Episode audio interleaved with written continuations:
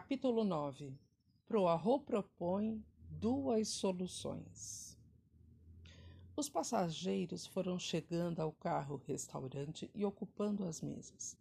Todos apresentavam mais ou menos a mesma expressão de expectativa misturada à apreensão. A sueca continuava chorando enquanto Miss Hubbard a consolava. Agora você precisa controlar-se, querida. Tudo está perfeitamente bem. Não perca fé. Se um de nós é o assassino, todos nós sabemos muito bem que não é você. Ninguém seria louco para imaginar isso. Sente aqui e fique calma. Não tenha medo. Miss Hubbard calou-se ao ver Poirot se levantar. O condutor colocou-se perto da porta. Posso ficar aqui, monsieur? Certamente, Michel. Monsieurs e madames, pigarreou Poirot. Falarei inglês, pois acho que todos conhecem a língua. Estamos aqui para investigar a morte de Samuel Edward Hatchett, aliás, Cassette. Há duas soluções possíveis para o crime. Vou colocá-las diante dos senhores e pedirei a Mr. Buck e ao Dr. Constantine que apontem qual a, a solução mais certa. Agora, todos conhecem os fatos. Hatchet foi encontrado morto a punhaladas esta manhã. Foi visto pela última vez à meia-noite e trinta e sete, quando falou com o condutor pela porta fechada. Um relógio em seu bolso, encontrado todo quebrado, estava parado a uma hora e quinze minutos da madrugada.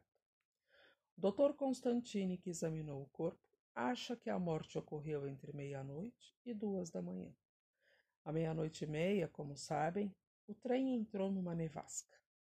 Depois daquela hora era impossível a qualquer um deixar o trem.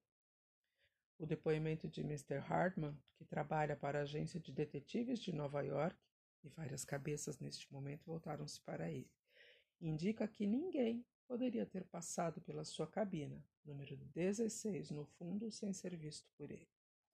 Somos então levados à conclusão de que o assassino está entre os passageiros de um vagão em particular, o carro Istambul Calais. Isto eu direi, era a nossa teoria. Como interrompeu Buck surpreso. Mas colocarei agora uma alternativa. É muito simples. Mr. Hatchet tinha um certo inimigo o qual temia. Deu a Mr. Hardman uma descrição dele e contou-lhe da possibilidade de um atentado que provavelmente se daria na segunda noite após a partida. Mas, senhoras e senhores, eu diria que Hatchet sabia muito mais do que falou. O inimigo, como Hatchet esperava, tomou o trem em Belgrado ou em Vinkovich, pela porta deixada aberta pelo coronel Arbonneau e McQueen, quando desceram a plataforma. Ele dispunha de um uniforme da Wagon-Lit, o qual vestiu sobre suas roupas comuns, e também de uma chave mestra, que lhe permitiu ter acesso à cabine de Hatchet, apesar de a porta estar fechada. Hatchet estava sob a influência de uma pílula para dormir. O criminoso esfaqueou com grande ferocidade e deixou a cabina através da porta que dava para a de Miss Hubbard. Então, disse Miss Hubbard, foi assim. Na passagem, atirou a faca dentro da sacola, mas sem que o soubesse, perdeu o botão do uniforme. Então saiu da cabina para o corredor, atirou o uniforme numa mala de uma cabina momentaneamente vazia e, usando roupas comuns, deixou o trem antes da partida pelo mesmo caminho utilizado para entrar. Notou-se falatório neste momento. Que dizer do relógio? perguntou Hardman. É a explicação de tudo. Hatchet esquecera de atrasar o relógio para a hora de Tazibrod. O relógio continuava a marcar a hora da Europa Oriental, um fuso à frente da Europa Central. Então, era cerca de 1h15 quando foi esfaqueado, e não 1h15. Aliás, eram meia-noite e quinze quando ele foi esfaqueado e não uma e quinze. Ah, mas essa explicação, comentou Buck, é absurda. E quem falou com o condutor, com o condutor à meia-noite e trinta e sete? Era Hatchet ou o assassino? Ah, Não necessariamente, disse Poirot.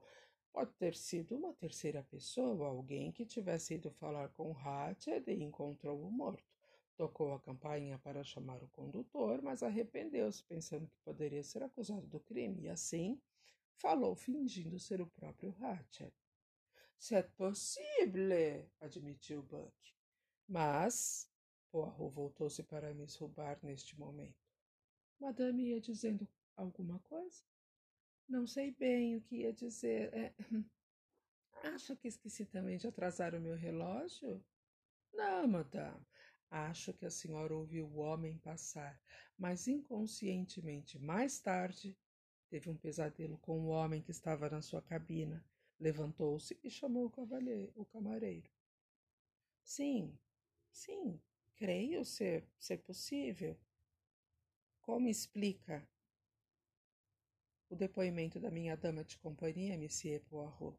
perguntou a condessa Dragomirov. Muito simples, madame. Ela reconheceu o lenço que eu lhe mostrei e tentou protegê-la. Ela encontrou o homem, porém mais cedo, enquanto o trem estava na estação de Vinkovich. Fingiu tê-lo visto mais tarde, a fim de fornecer-lhe um álibi.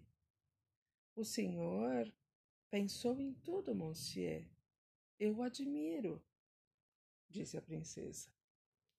Fez-se um silêncio por um momento, e então eles se voltaram para o doutor Constantine, que acabava de dar um murro na mesa. Não, não e não. Essa explicação é inconsistente, Porro. Há uma dúzia de pontos na qual ela é falha.